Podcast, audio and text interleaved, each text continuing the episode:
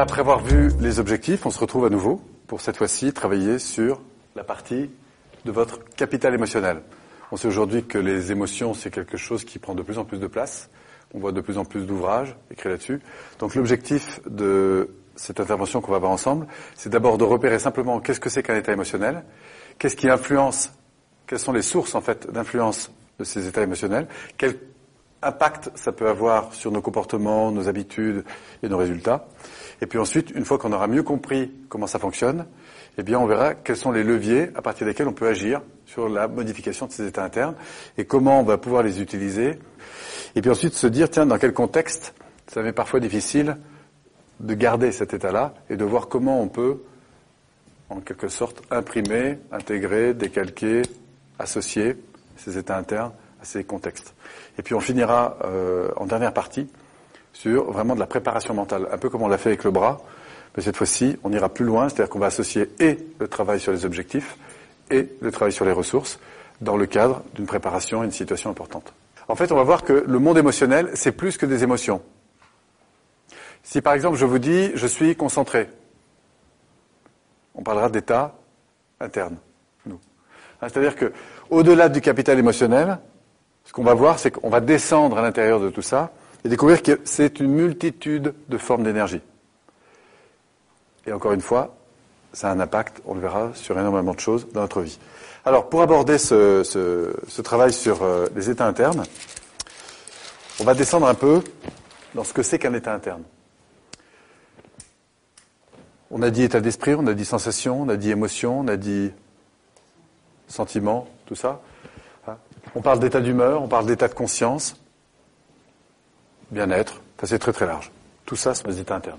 Alors si c'est si important, c'est parce que l'état interne conditionne, et on va le voir dans une euh, très large mesure, souvent de manière beaucoup plus importante qu'on l'imagine, à la fois notre vision du monde, et par conséquent nos capacités, nos comportements, nos attitudes et les retours qu'on en tire.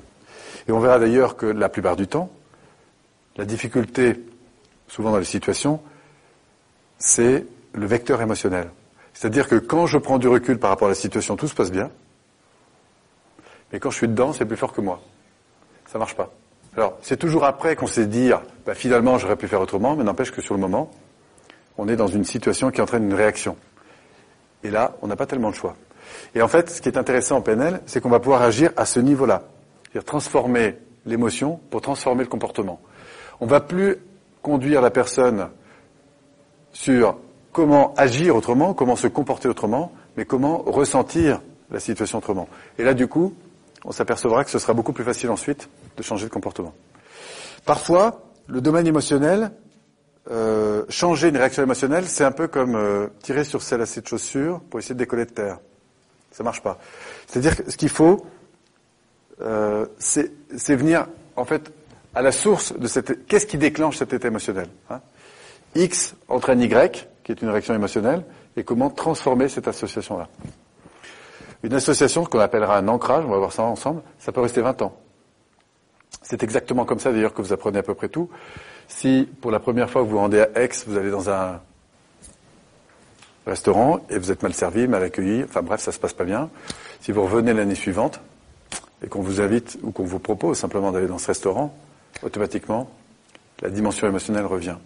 Alors, pour ça, entrons d'abord dans la mécanique des états internes. À votre avis, qu'est-ce qui peut bien influencer un état interne? Qu'est-ce qui va faire qu'on va se sentir plutôt bien ou qu'est-ce qui va faire qu'on va se sentir moins bien, selon vous? L'environnement dans lequel on se trouve? La beauté d'un site, comme celui-ci par exemple, on parle d'environnement. Alors dans un environnement donné par exemple, est-ce que vous, vous avez des exemples de choses auxquelles vous êtes particulièrement sensible Moi je suis pour pas être enfermé.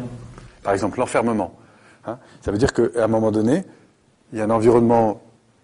On a vécu ça, euh, moi, il n'y a pas très longtemps, hein, nous étions encore euh, sur, sur Paris. Euh, après quelques jours, trois jours, quatre jours, cinq jours dans une même salle, effectivement, on vivait un peu enfermé.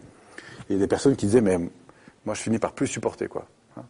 Hein. Comme si il se passait quelque chose. Donc là, on est vraiment sous l'influence d'un environnement. Et là, vous avez beau réfléchir, le pourquoi, le comment, le machin. La réalité, c'est qu'émotionnellement, c'est chargé. C'est du conditionnement. Donc il y a des conditionnements environnementaux qui sont positifs, souvent la beauté d'un paysage, le bleu, c'est ce que vous aimez beaucoup.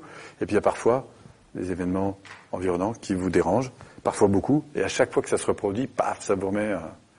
Donc sachez que la bonne nouvelle, c'est qu'on peut modifier cette association-là, faire en sorte du coup de beaucoup, mieux vivre certains environnements euh, qui jusqu'alors vous embêtaient. Deuxième source qui peut influencer vos états internes, le corps, l'attitude physique.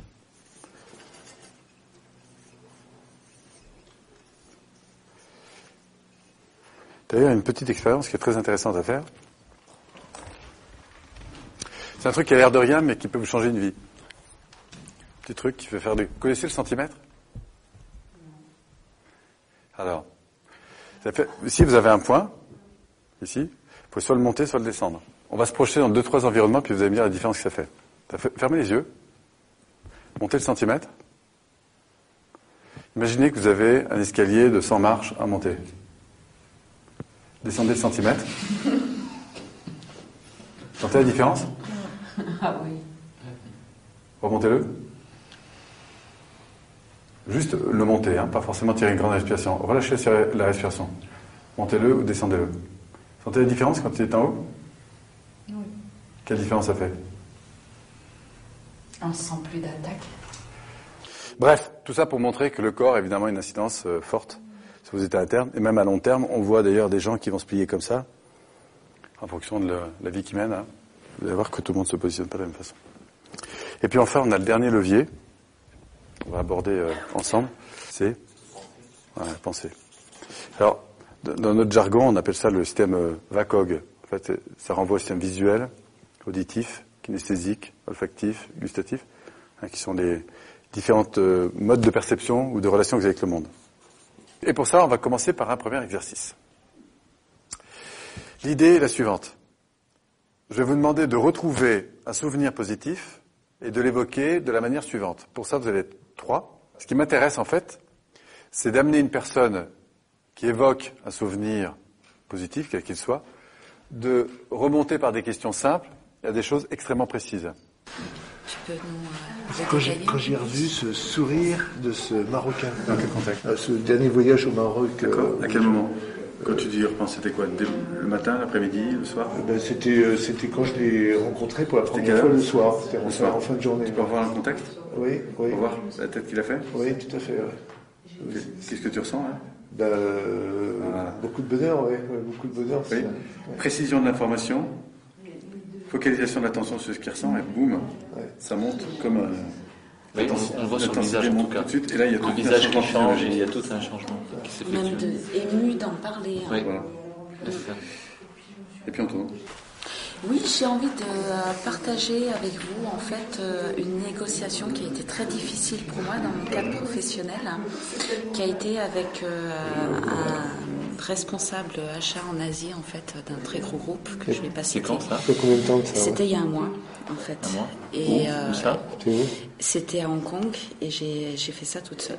Et, Le euh, matin, le midi, le soir? C'était le soir. Et tu revois bien ça, ce moment-là? Je revois bien ce moment-là, effectivement. Je revois bien notre conversation. Il se trouve que euh, T'étais avec lui seul, vous étiez tous les deux voilà, sur on la était, négociation? euh, sur la négociation, effectivement. Alors, C'était pas évident. J'avais un objectif euh, très précis et je pouvais pas en déroger de, de la part de ma direction.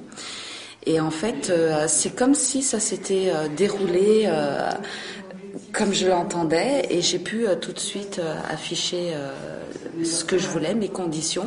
Et quand il m'a dit oui, on va signer votre contrat et pour tant de quantité et à tel prix, Qu'est-ce que tu ressens là maintenant? Ouais, c'est, ça. là, là, là, dans cette fierté. c'est- S'il y avait un mot, un titre à mettre sur cette expérience, ce serait? Bah, pour moi, c'était un bonheur, mais c'était euh, de la fierté. C'était vraiment de la fierté.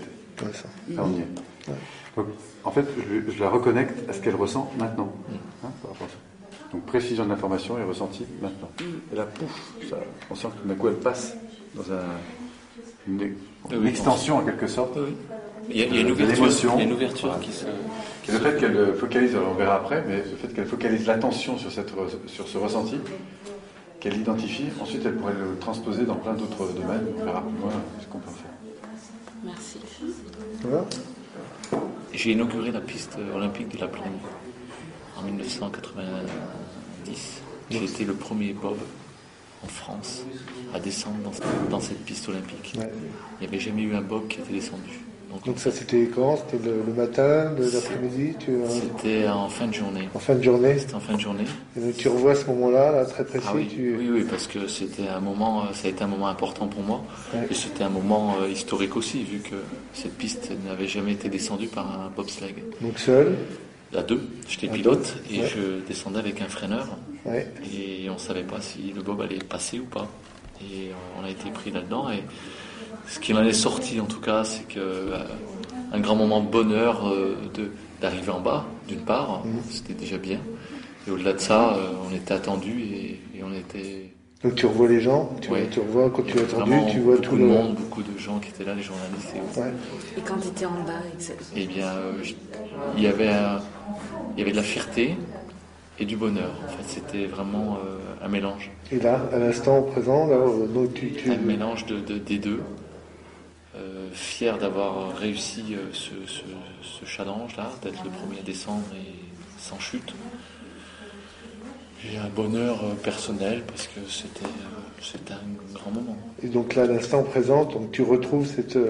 Oui, je la ressens bien. Je, J'y suis, quoi. Je vois que c'était un moment intense, intense. Et quelle émotion, en fait, qu'est-ce que tu, quel mot tu mets là-dessus? Parce que tu. du bonheur. Tu éprouves du bonheur? Grand. À partir de, ces échanges que vous avez eus, hein, et, qu'on retrouve quand on s'interroge justement sur ces expériences, on s'aperçoit qu'on peut véritablement voyager dans le temps. Hein, c'est-à-dire que quand une personne éprouve des émotions, c'est pas seulement lié à ce qui se passe au présent, mais ça peut être tout simplement lié à un souvenir sur lequel elle revient. Donc on pourrait parler des souvenirs, mais on pourrait même parler des souvenirs du futur en quelque sorte, puisque elle pourrait aussi, et on le sait bien quand on anticipe une situation, que ce soit par le plaisir d'y aller ou l'inquiétude à l'idée d'y aller, eh bien avoir des modifications d'état interne. Donc la pensée est un vecteur extrêmement important, bien sûr, pour euh, modifier les états internes. Ça peut aller très très vite. Je fais souvent cette expérience qui consiste à proposer à des personnes, par exemple, de visualiser un tableau en ardoise. Vous savez, c'est le tableau noir qu'on voit encore dans certaines classes. Vous pouvez en voir un, à côté là? Mhm. Imaginez que j'ai les ongles bien longs là.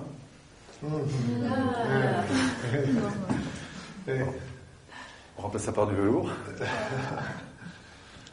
Déjà plus agréable. Ça fait une gravité différente. Le seul fait que votre esprit y pense, la réaction, elle, est non seulement réelle, mais immédiate. Elle va très très vite. Donc ça, c'est intéressant parce que ça montre bien que les choses n'ont pas besoin d'exister pour agir sur nos états internes. Et ça, ça va nous offrir un champ pour travailler qui est énorme. C'est-à-dire qu'on peut tout inventer en matière d'état interne. On sait que le corps aussi agit. D'ailleurs, c'est ce que vous vivez, et on a là quelques sportifs, quand vous faites tout simplement du sport, vous revenez, quel effet ça a sur vous? Ben voilà, tac, on montre tout de suite. D'ailleurs, dès que, dès que vous êtes en forme, le corps s'y met aussi. Hein. tout ça est absolument lié, mais ce qui est intéressant, c'est que les deux influencent. L'état interne influence le comportement physique, et le comportement physique influence l'état interne. Et il y a juste une chose importante sur laquelle il faut revenir en termes de mécanique euh, neurologique. C'est que votre cerveau, pour éviter d'être noyé sous l'information, il va sélectionner les informations. Processus de sélection. C'est évidemment intéressant pour ça. Ce qui fait, par exemple, quand vous conduisez, ou la première fois que vous été mis à conduire, vous avez dit, mais comment font euh, tous ces gens pour conduire, peut-être? Parce qu'entre le volant, le levier de vitesse, la bonne pédale, grand-mère qui traverse, euh, ça fait beaucoup de choses à prendre en compte. Et puis aujourd'hui, bah, tout ça est passé en automatisme. Ce qui veut dire que vous avez appris à sélectionner la bonne information que vous avez besoin. Et puis, comme on le disait, après, tout ça c'est automatisé. Et là encore, on se rend compte que l'état émotionnel influence beaucoup la sélection. Je sélectionne des choses différentes en fonction même un film que vous voyez deux fois, si vous le voyez dans des états internes différents, je ne sais pas si vous avez déjà fait l'expérience, mais vous pouvez tirer des conclusions assez différentes pour ce même film. Il y a un deuxième phénomène qui va jouer, c'est la distorsion. C'est-à-dire que pour mieux comprendre une réalité qui vous est présentée, vous allez faire des ponts avec des choses que vous connaissez déjà.